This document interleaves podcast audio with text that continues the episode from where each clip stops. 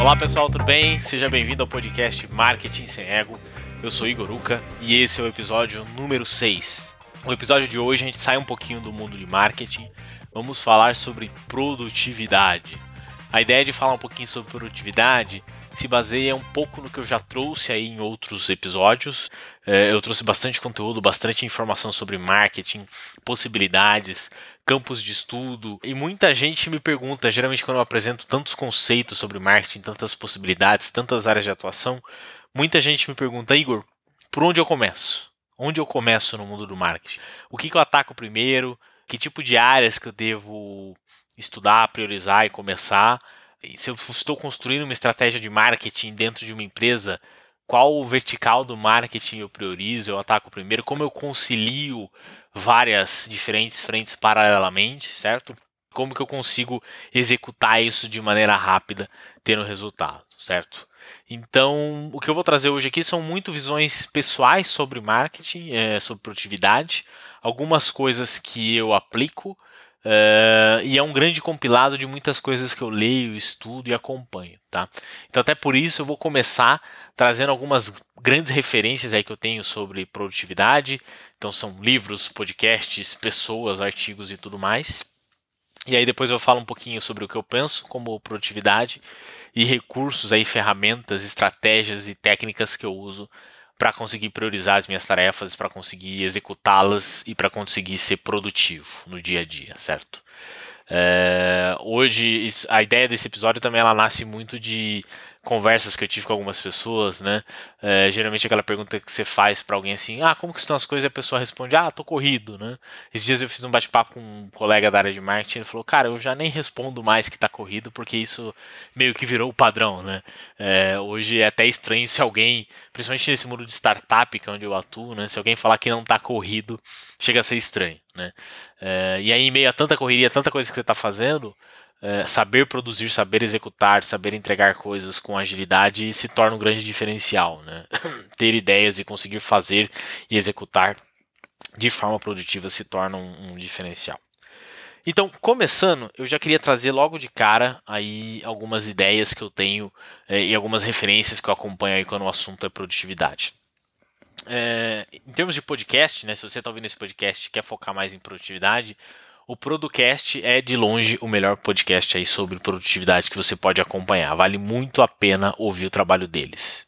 É um podcast aí que já tem algum tempo, é, é episódios relativamente curtos aí, de, de 30 a 45 minutos. É um podcast bem completo. Uh, e enfim, me ajudou muito a pegar vários insights que eu vou inclusive trazer aqui nesse episódio. Tá? Falando sobre livros, eu queria destacar três livros muito bons. Uh, eu não li todos eles, alguns eu só li o resumo no, no Blinkist e outras plataformas de resumo de livros. Mas fui exposto às ideias e aos conceitos, me ajudaram muito. Uh, um dos que eu li eu gostei muito é O Poder do Hábito, do Charles Duhigg. É um livro bem completo, ele se repete em alguns pontos, mas é legal para entender a lógica de criação de hábitos. E ser produtivo está muito relacionado a ter hábitos, certo? Se você consegue fazer coisas com consistência, de certa forma você está sempre executando aquilo e de certa forma você é produtivo. Né? Um bom complemento ao poder do hábito, é, que ele fala muito sobre a formação de hábitos, é, é o Atomic Habits, do James Clear. Esse eu não sei se já foi traduzido, confesso que não tenho essa informação aqui, mas vale pesquisar. É, e é um livro bem legal e ele explica um processo de criação de hábitos, mas ele também traz muitas informações sobre execução. É, como executar, como tirar do papel. E acho que isso é muito importante quando a gente pensa em produtividade. E completando, um, um outro livro bastante legal sobre esse assunto é o The Productivity Project, do Chris Bailey. É um livro bem legal também, que ele fala sobre como você alocar suas energias e priorizar e executar aquilo que é mais importante. Uh, somado a esses três livros, existe um clássico que é o Get Things Done, que foi traduzido para português como A Arte de Fazer Acontecer, do David Allen, que é uma metodologia clássica aí de execução. Vou falar um pouquinho sobre ela. Uh, o nome já dá um sinal né, de que produtividade é a base de tudo isso. Uh, e o, o, GTD, né, o Get Things Done, ele traz toda uma metodologia que você pode executar é, mas que em alguns casos ela até chega a intimidar algumas pessoas, né? E aí eu gosto de trabalhar com uma metodologia complementar que é o ZTD, que é o Zen to Done, que é uma derivação, é uma derivação do Get Things Done. Foi feito pelo Léo Babaut uh, e é muito legal também. Uh, ele traz insights assim bastante aplicáveis do GTD, eh, mas usando um pouco dessa lógica de presença, de, de pouco dessa coisa do Zen mesmo, que é muito legal também para você conseguir ter um propósito na produtividade, né? Em última essência, você não pode querer só ser produtivo e fazer mais e fazer bem feito e fazer rápido por fazer, né? Você tem que ter um objetivo por trás disso. E o ZTD ele, ele cobre muito disso. Uh, e algumas coisas mais pontuais que eu peguei principalmente do Tim Ferriss, que é um cara que eu gosto de acompanhar bastante, né? É, um dos livros dele, né? O, é o 4 Hour week, work week, né? Trabalho quatro horas por semana, alguma coisa assim. É, que em essência mostra muito sobre isso, né? De, de, trabalhando certo você precisa trabalhar muito menos, né? A produtividade pode te ajudar a trabalhar muito menos no final do dia. Então essas são algumas das principais referências que eu acompanhei, que eu acompanho. E o que eu trago agora são visões que, de certa forma, são combinado de todas essas referências, né? São muito mais um apanhado dessas ideias do que coisas que eu desenvolvi e tudo mais mas trazendo para minha realidade em que eu consegui aplicar. Né? Bom, antes de pensar em técnicas de produtividade, eu acho que vale falar sobre o que eu vejo que são os grandes pilares aí da produtividade, certo? Muita gente costuma trazer de uma forma binária, né? Ah, produtividade é o contrário de procrastinação. A procrastinação é a raiz de todos os problemas da produtividade. E na minha visão, com base em tudo isso que eu pesquisei, eu penso um pouco diferente. Né? É, eu acho que tem quatro grandes pilares aí da produtividade. O primeiro deles é priorização. É, hoje todo mundo tem muita ideia, todo mundo tem muita coisa para fazer, existem muitas possibilidades né, de informação, de métodos de execução e tudo mais. É, então, o primeiro pilar da produtividade é você saber priorizar. Ter clareza sobre o que fazer primeiro, por que fazer tal atividade primeiro, por que focar em tal frente de marketing primeiro, por exemplo, é, esperando resultados daquilo, pensando em esforço necessário, alocação de tempo, energia e tudo mais. Né? É, com base na priorização, como uma derivação dela e talvez um complemento, eu colocaria a capacidade de decisão, né? capacidade de decisão rápida. É, não adianta só você ter uma prioridade clara, mas você não conseguir tomar decisões ágeis e rápidas em cima daquilo, né? É, e a priorização também já é uma forma de decisão, né? É, por que, que decidir rápido é importante? Porque senão a gente gasta muito tempo, às vezes, pensando na opção perfeita ou na solução perfeita, é, quando às vezes o melhor é agir rápido, às vezes aprender rápido sobre aquilo, e aí tomar uma decisão de continuar ou não em determinada estratégia, em determinado caminho, né? Uma vez que você prioriza e você decide, o outro pilar da produtividade, na minha visão, é execução. Né? É, não adianta você ter uma lista de prioridades bem clara, bem estabelecida, muitas ideias, decidir quais são as ideias melhores, mas não tirar do papel. É, e a execução é muito importante, isso está muito claro no GTD, que quando a gente faz alguma coisa, quando a gente realiza, quando a gente executa tarefas, isso nos satisfaz, isso traz uma sensação boa. Né? A produtividade, em última essência, é você ter essa sensação de que fez muitas tarefas e tal. Né?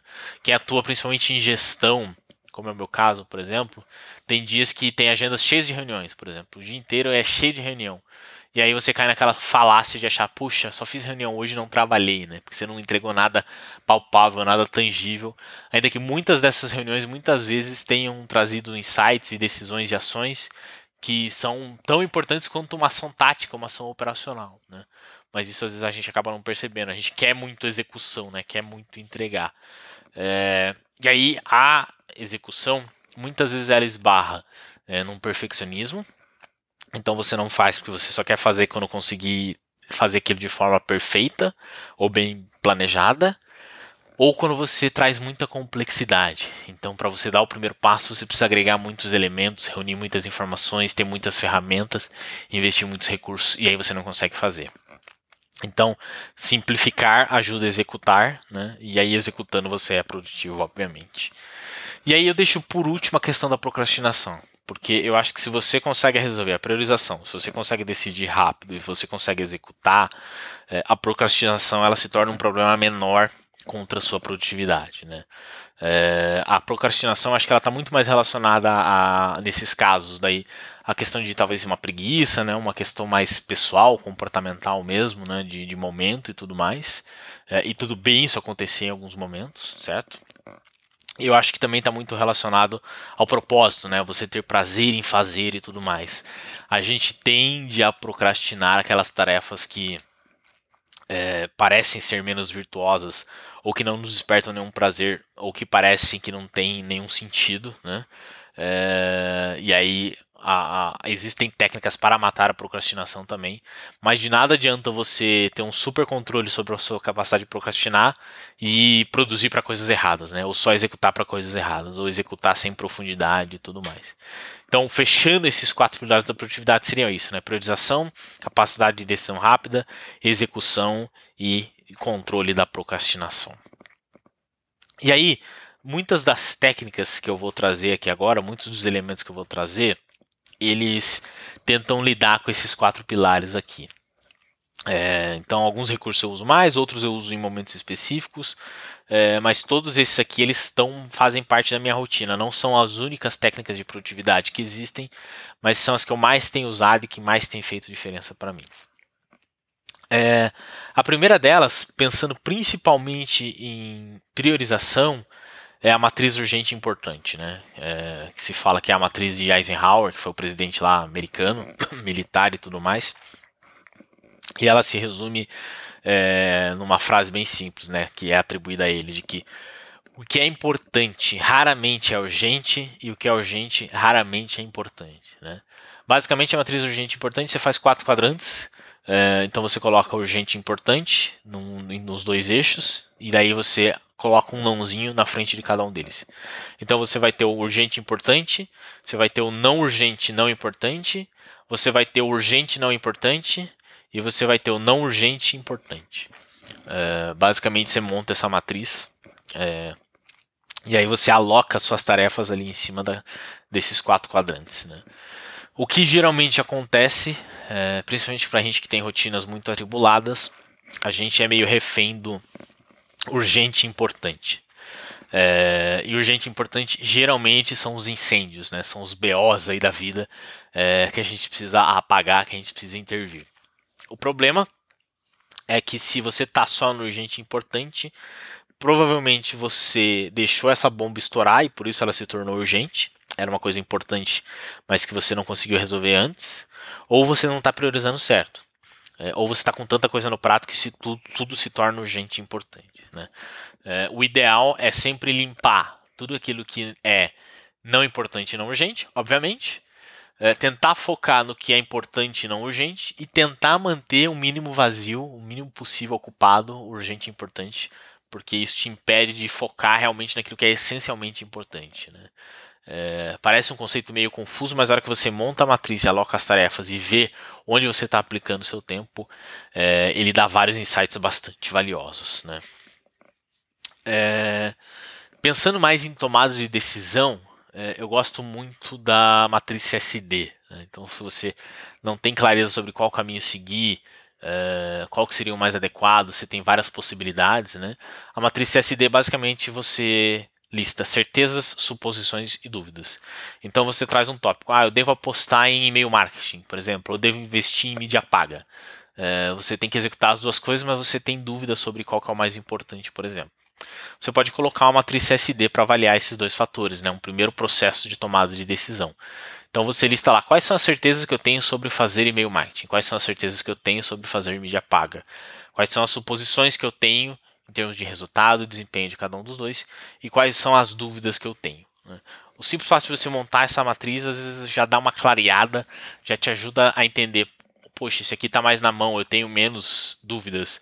É, ou isso aqui está muito baseado em suposições e menos incertezas. É, então é um recurso aí, um ferramental bastante útil para essa tomada de decisão. Pensando em priorização, eu gosto muito de dois métodos. É, o primeiro deles é o ICE Score, alguns chamam de Rice Score, que é uma pequena derivação, é, mas eu gosto muito dele para priorização e ajuda na tomada de decisão também. Né? Vamos adotar aqui o, o, o ICE Score para começar. Né? O ICE basicamente é impacto, confiança e esforço. Né? Uh, vem do inglês também, né? Impact, Confidence e, e Effort. Né? Uh, então, se você tem várias ações, você não sabe por onde começar, primeira coisa que você tem que pensar impacto, né? Qual vai trazer mais impacto? Uh, muitas vezes você não tem 100% de confiança de qual vai trazer mais impacto. E aí você considera a confiança, né? Então eu tenho grande confiança de que isso vai trazer muito impacto. Eu tenho pouca confiança de que isso vai trazer muito impacto. E aí você atribui notas de 0 a 10, né? Então, ah, no caso do impacto, 10 é muito impacto, 0 é pouco impacto. No caso da confiança, 10 é muito confiante, 0 é pouco confiante, por aí vai. E o E é esforço, né? Então é muito difícil fazer isso. Ah, então 10 é pouco esforço, 0 é muito esforço, né? Uh, e aí o que, que você faz? Você traz um tópico, vamos usar o mesmo exemplo de e-mail marketing e mídia paga. Né? Uh, qual vai ser o impacto de e-mail? Qual vai ser o impacto de mídia paga? Você coloca uma nota. Qual vai ser a confiança que eu tenho desse impacto? Você coloca outra nota de 0 a 10. Qual vai ser o esforço? Qual eu vou despender mais energia para fazer? Aí você pode usar uma formulazinha ou pode fazer um modelo no Excel, ele pondera essas três notas e vai chegar num score, por isso que chama ICE score. Né? É, e aí, com base nesse score, você qualifica, você ordena pela maior nota. A maior nota tende a ser aquilo que vai ser a melhor coisa para você fazer, que vai te trazer mais resultados. Né? O Rice Score ele é muito parecido, ele só traz o Rzinho de, de reach, de alcance, né? Então, ele ajuda a deixar o seu impacto mais preciso, né? Quantas pessoas eu vou alcançar? Então, ah, se você tem e-mail, por exemplo, você pode pôr a sua base de e-mail. Se você tem mídia paga, você pode colocar a sua verba e tudo mais, né? É, então, pensar nessa matriz ajuda bastante na tomada de decisão.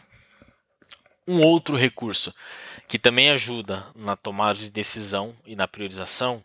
Esse é clássico, é batido, mas é sempre bom lembrar, porque ele é cruel assim. Ele sempre aparece, que é o Pareto, né, o 80-20. 20% das suas ações geram 80% dos resultados. 20% do seu esforço gera 80% do resultado. Seu desafio é entender quais são esses 20%. Né? É, mas Pareto funciona e funciona muito bem.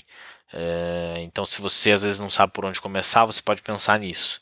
Olha o seu histórico, olha para aquele mercado, tenta entender qual é a vaca leiteira, digamos assim, né? Qual é a principal fonte de resultado aqui? E aí você foca a sua energia em aprender esses 20%, por exemplo. Você foca a sua energia em executar esses 20%. Logo de cara. Porque além de executar, você já vai ter resultado rápido é, e isso vai ser mais satisfatório. Você vai ter aquela recompensa de curto prazo ou de médio prazo que acaba sendo bastante satisfatória. Né? É, pensando em execução, um, um, outro recurso bem legal do GTD é a regrinha dos dois minutos. Né? Então, se você não está se sentindo produtivo, por exemplo, essa regra ajuda você a ter esse embalo, esse impulso, esse senso de execução. Né? Uma das coisas que o GTD prega é: se você tem uma tarefa para ser feita e ela vai tomar menos de dois minutos, faça ela agora. Né? Então, ah, eu preciso responder alguém no Slack, eu preciso mandar um e-mail. Se isso for tomar menos de dois minutos, faça agora e já resolva. Se for tomar mais que isso, daí você precisa organizar um processo, você precisa colocar isso numa lista de outras tarefas e tudo mais, né? entender se você faz ou se você delega. Mas se é rápido, faça, não deixe para depois. Né? É, uma outra questão relacionada também à, à tomada de decisão é, e à execução, e ela pode servir como um gatilho para matar a procrastinação também, é a minimização do arrependimento. Né? Usar essa filosofia, essa premissa da minimização do arrependimento é um baita recurso aí para você ser mais produtivo. Então, poxa, vale a pena fazer ou não vale a pena fazer? É... Eu vou me arrepender se eu não tiver feito daqui um mês, daqui dois, daqui três, né? É... Ou se eu fizer, eu vou me arrepender também? Aí a gente pode somar uma outra regra aqui que é o 10, 10, 10 que é 10 minutos, 10 meses, 10 anos. Se eu fizer isso agora, eu vou me arrepender daqui a 10 minutos, daqui a 10 meses, daqui a 10 anos. Se eu não fizer isso agora, eu vou me arrepender daqui a 10 minutos, daqui a 10 meses, daqui a 10 anos. Colocar isso em perspectiva ajuda muito a tomar decisão e a querer executar rápido também. É, então é outro recurso aí bastante útil, né? É, uma outra ferramenta aí, essa é um pouco mais desafiadora e cruel, mas que ela é útil também pensando em execução, é a lei de Alzheimer. É a lei de Alzheimer, não. Confundi aqui com, com, as doenças, né? É a lei de Parkinson, desculpa. A lei de Parkinson, ela diz que uma tarefa ela é feita no exato tempo disponível que nós temos para fazê-la. É, isso, para quem fez faculdade, por exemplo, dá para pensar naqueles é, naqueles exercícios, naqueles trabalhos de faculdade que você tinha para fazer, por exemplo, é, que você tinha um mês para fazer o trabalho e aí você deixou para o último fim de semana e aí você correu para fazer naquele último fim de semana e você conseguiu executar e entregar. Né? É, a lei de Parkinson ela fala muito sobre isso. Né? É, e aí tem gente que constrói sua produtividade baseado nisso. Então o Tim Ferriss ele fala muito disso, por exemplo, ele se coloca, ele se autoimpõe prazos curtos e prazos apertados, porque muitas vezes ele sabe que fazendo isso ele vai se forçar a entregar e fazer mais rápido e a entregar mais, né? É, então é, é, um pouco controverso, mas é bom para entender. Se às vezes você está é, patinando para entregar determinada coisa, determinada atividade, vale pensar se você não caiu nessa, nessa questão da lei de Parkinson e se você não consegue talvez acelerar isso e agilizar de alguma forma. Né? Pensando em, em execução, tem dois recursos que eu gosto de trazer é, que eu acho que fazem toda a diferença, principalmente no meu dia a dia. Né? Um deles clássico, super conhecido, é o Pomodoro. É, o Pomodoro tem algumas possíveis abordagens, mas basicamente o que ele prega é faça blocos de 15 minutos ou de 25 minutos, blocos 100% focados em uma tarefa específica. Você não é, se distrai, você não faz outra atividade, você foca só naquilo durante 15 a 25 minutos. Chegou nesse intervalo, você coloca um timer, né, para medir esse tempo. A hora que você atinge esse tempo, você faz uma pausa de 5 minutos. Então, trabalhou 15 para 5, trabalhou 15 para 5, trabalhou 25 para 5, trabalhou 25 para 5, mas esses 5 minutos você não vai fazer outra tarefa, né? Então, você pensa no que você está fazendo, você dá uma respirada, é, o ideal é você não, não, abrir uma outra tarefa que pode tomar mais que 5 minutos, como por exemplo abrir um e-mail, começar a responder um message e por aí vai. Né? É, e aí depois que você faz quatro blocos desse, então 15 minutos, 5 minutos, 15 minutos, 5 minutos, faz isso quatro vezes, você faz uma pausa mais longa. Né? Uh, isso ajuda você a manter a concentração e o foco numa tarefa específica. E assim, é impressionante o que você consegue fazer nesses blocos alocados, 100% focados aí de 25 minutos. Né? Hoje a gente se distrai muito fácil e o Pomodoro ele é muito bom para matar essas distrações. Né? Eu mesmo tive um caso pessoal, é, fiquei adiando muito, fiquei procrastinando muito o meu imposto de renda, por exemplo. Né? É, e aí eu falei, não, preciso fazer porque o prazo está acabando, né? É, tive um tempo longo para fazer isso, acabei deixando meio que para a última hora. Aí entrou a lei de Parkinson, né? É, e aí eu falei, não, vou fazer Pomodoro então para não me distrair. Peguei um fim de semana e daí em três Pomodoros, quatro Pomodoros eu fechei meu imposto de renda. É, se eu me se eu pensasse que eu conseguiria fazer em duas horas, talvez eu não conseguiria. Mas fazendo os Pomodoro 100% focadinho ali, sem olhar para celular, sem olhar para rede social, sem olhar para nada, eu consegui fazer isso bastante rápido. Então o Pomodoro ele realmente ajuda. É, no escritório é um pouquinho mais difícil porque tem mais interrupção pessoal, né?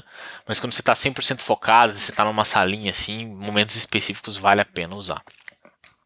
E um outro recurso que eu uso também para execução e para manter consistência de algumas tarefas é torná-las o mais fácil possível. Né? É, então, às vezes, a gente tem um projeto gigantesco, uma tarefa super complexa. O ideal é pensar num primeiro passo. Poxa, eu preciso construir um fluxo de e-mail marketing, por exemplo. Né? Poxa, vários e-mails, vários fluxos, várias regras e tudo mais. Começa com uma tarefa simples. Então, poxa, eu vou pensar no primeiro e-mail, no primeiro fluxo. Né? É, e aí você faz essa primeira parte, você já vai ter um pouco daquele senso de evolução do GTD, você já executa rápido, executa rápido e às vezes nesse primeiro passo você já aprende e decide que aquilo funciona ou não, é, mas você a, aprende e executa rápido e evita que às vezes você cria um projeto super complexo que a hora que você vai botar na rua você vê que não funciona e você só perdeu tempo planejando. Né? E aí, para fechar um pouco dessas, dessa minha visão de produtividade, eu sigo alguns mantras que meio que são pequenas frases que sintetizam as principais técnicas que eu trouxe aqui. Né? É, o primeiro e mais clássico deles, é, que já é bastante dito, mas que é muito válido, é o feito é melhor que perfeito. Né? É, hoje em dia todo mundo tem ideia, e o que se diferencia não é mais a capacidade de você ter ideia, e sim a capacidade de, de executar, né? executá-las. É, a ideia não é nada sem execução, né? execução é a nova estratégia, muita gente diz isso. Tem até um autor, eu não lembro o nome dele agora, que ele, ele trouxe um artigo em que ele faz essa proposta, né? ele faz uma matemática na qual ele dá um valor para as ideias, ele dá um valor para a execução. Aí você multiplica um pelo outro e você vê o potencial daquele negócio, né? Então, às vezes, uma ideia mediana, mas com uma execução excelente, ela vale mais do que uma ideia brilhante sem execução. Então, essa é um pouco da lógica, né? Outro ponto é entender que priorização é sempre escolha, escolha é sempre renúncia. Né? O Murilo Gun ele tem uma frase clássica sobre isso, que ele diz que focar é escolher, escolher é abdicar, abdicar é perder. É, e entender isso é muito bom porque às vezes a gente quer minimizar as perdas a todo custo, né? Quer ter a escolha perfeita para não ter o risco de, de, ter alguma perda nesse processo. É, a gente não quer deixar de lado, a gente quer fazer tudo. E esse é um processo bastante difícil também. Está muito ligado ao perfeccionismo é, e às vezes é um problema, né? Isso impede a execução. É, em outro mantra que eu tenho é o de tentar sempre planejar o mínimo necessário e não o máximo possível, né? Às vezes o planejamento ele acaba sendo uma fuga, né? Você acha que está produzindo, você acha que está entregando, mas na verdade você não está, né? Bom, de maneira geral, essa é a minha visão sobre produtividade, é um pouco do que eu uso, é um pouco de como eu acho que ajuda, né, nesse contexto todo que a gente tem aí da vida. Para fechar, o que eu queria dizer é o seguinte: acho que tudo isso são técnicas, são recursos, é, ajudam a gente, mas a gente também não pode tentar serrar a serragem, né? Como, como o Dale Carnegie fala nos livros dele, né? A gente precisa aceitar o imponderável. Vai ter dias em que você não vai ser super produtivo, é, é normal isso. Ninguém é uma máquina de produtividade o tempo inteiro. É, e é preciso entender isso, né? Mas, nesses casos, é, aí você precisa usar essas técnicas para construir disciplina e consistência. Né? É, porque isso acaba fazendo a diferença. Então, você fazer uma tarefa num dia e não fazer depois de uma semana e depois fazer de novo é pior do que você fazer pouquinho a cada dia. Né? Então, fazer pequenos progressos diários é melhor é, do que ter pequenos ter hiatos e blocos produtivos, né? Fala-se que o processo do Jerry Seinfeld era assim, né? Todo dia ele escrevia. Não importava se ele escrevia um roteiro de 10 páginas ou um parágrafo, mas todo dia ele escrevia. Né? É, então você evita que a motivação seja o seu único vetor de produtividade. Você traz a disciplina para esse processo, né? Bom, dito isso, chegamos até o final. É, esse é um pouco do que eu tinha para trazer. Eu espero que você tenha gostado. É, agradeço você por acompanhar mais uma edição. É, gostaria que você me seguisse aí nas redes sociais, se você gostou do conteúdo que está aqui, né? O meu perfil é Igoruka, LinkedIn, Instagram e tudo mais.